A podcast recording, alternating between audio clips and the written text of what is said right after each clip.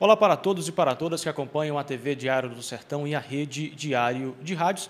A gente vai conversar a partir de agora com Tárcia Camila, que vai nos explicar né, a usabilidade desse cordão de girassol que você está vendo aqui.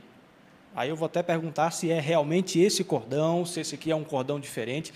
Ela que vai explicar para a gente, porque surgiram essas dúvidas e o pessoal que está em casa quer saber, porque já viram é, pessoas na rua utilizando cordões desse tipo. E Tássia vai tirar essas dúvidas. Tássia, seja bem-vinda à TV e à Rede Diário do Sertão.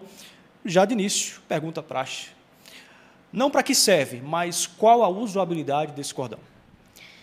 Primeiramente, eu quero agradecer a esse espaço por falar sobre a inclusão né, e desmistificar a dúvida né, desse aparato aqui que a gente utiliza, desse cordão, que é chamado cordão de girassol.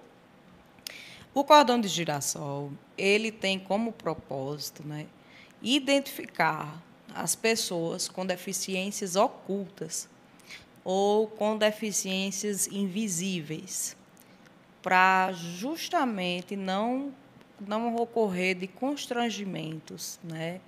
Ou confusões nos ambientes sociais os quais a gente é, frequenta. Né? Filas de bancos, supermercados, né? É, estações de ônibus ou assentos de ônibus que a gente tem prioridade, a gente tem prioridade em filas de bancos.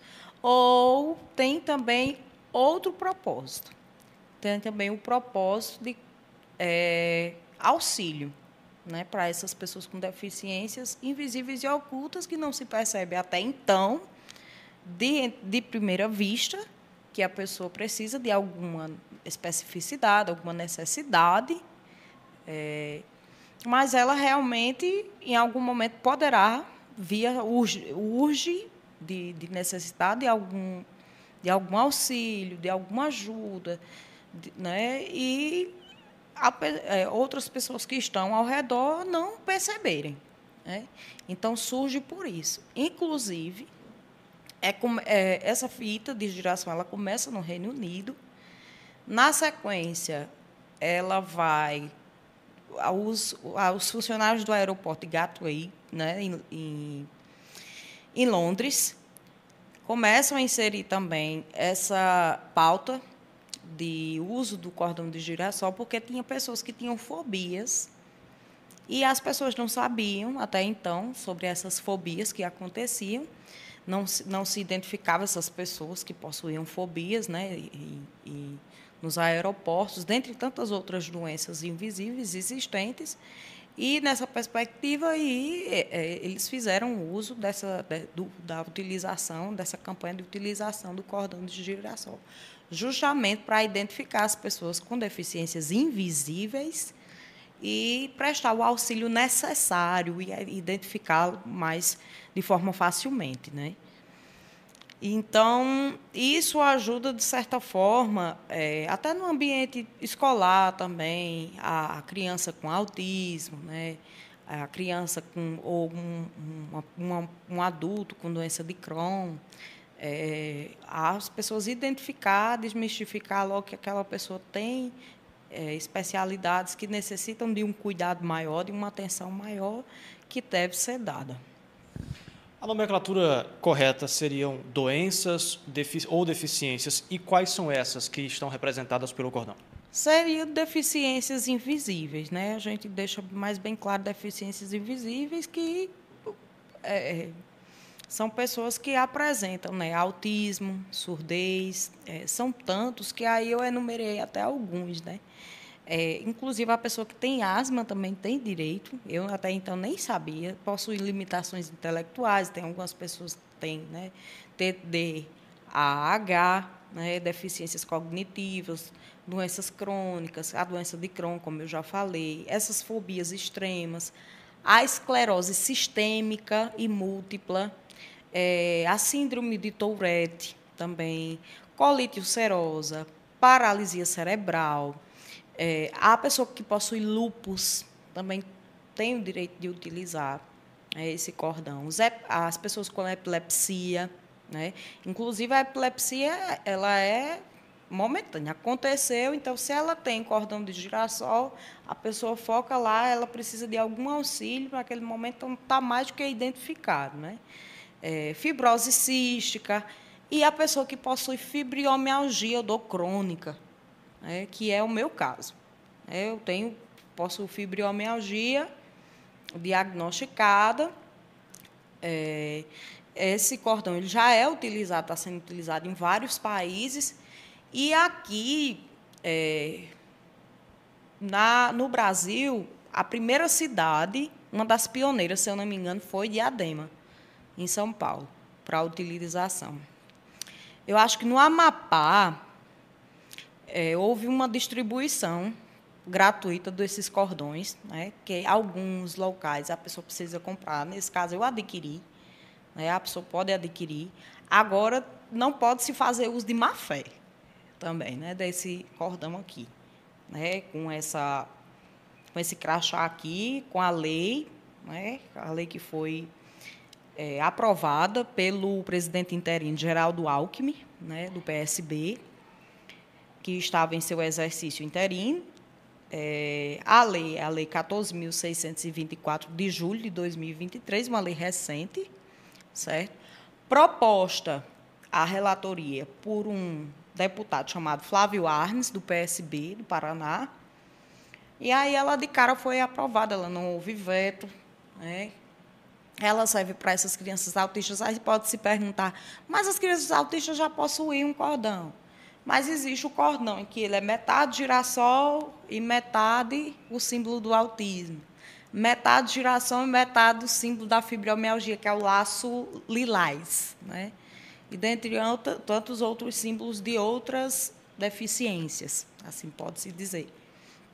Então, é, quando é para chegar na Paraíba, é, a propositura foi dada né, pela Comissão e Constituição de, de Constituição e Justiça. Né? Todos os deputados chegaram, de certa forma, a um, um consenso de que seria necessário a criação dessa lei para o uso do cordão de girassol e foi-se criada. Né? Foi criado, inclusive, o projeto de lei 109 de 2023, né? em março, para você ver. Em João Pessoa, já foi dado o pontapé, já foi criado o projeto de lei em João Pessoa. É, Santa Rita, agora, foi criado o cartão para os fibromiálgicos, é um nome bastante difícil. E aí vem se perguntando, né, se realmente tem funcionalidade, se não tem outra coisa.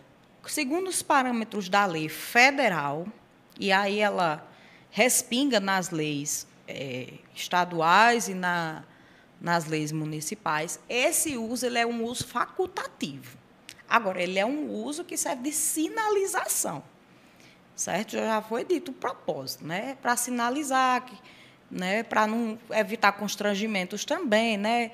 Às vezes a pessoa não sabe que você possui uma deficiência e aí ela não entende o que as prioridades das quais você merece, que você tem por direito, na verdade, não é que merece, que você tem por direito e também dos auxílios que você necessita em uma, alguma eventualidade.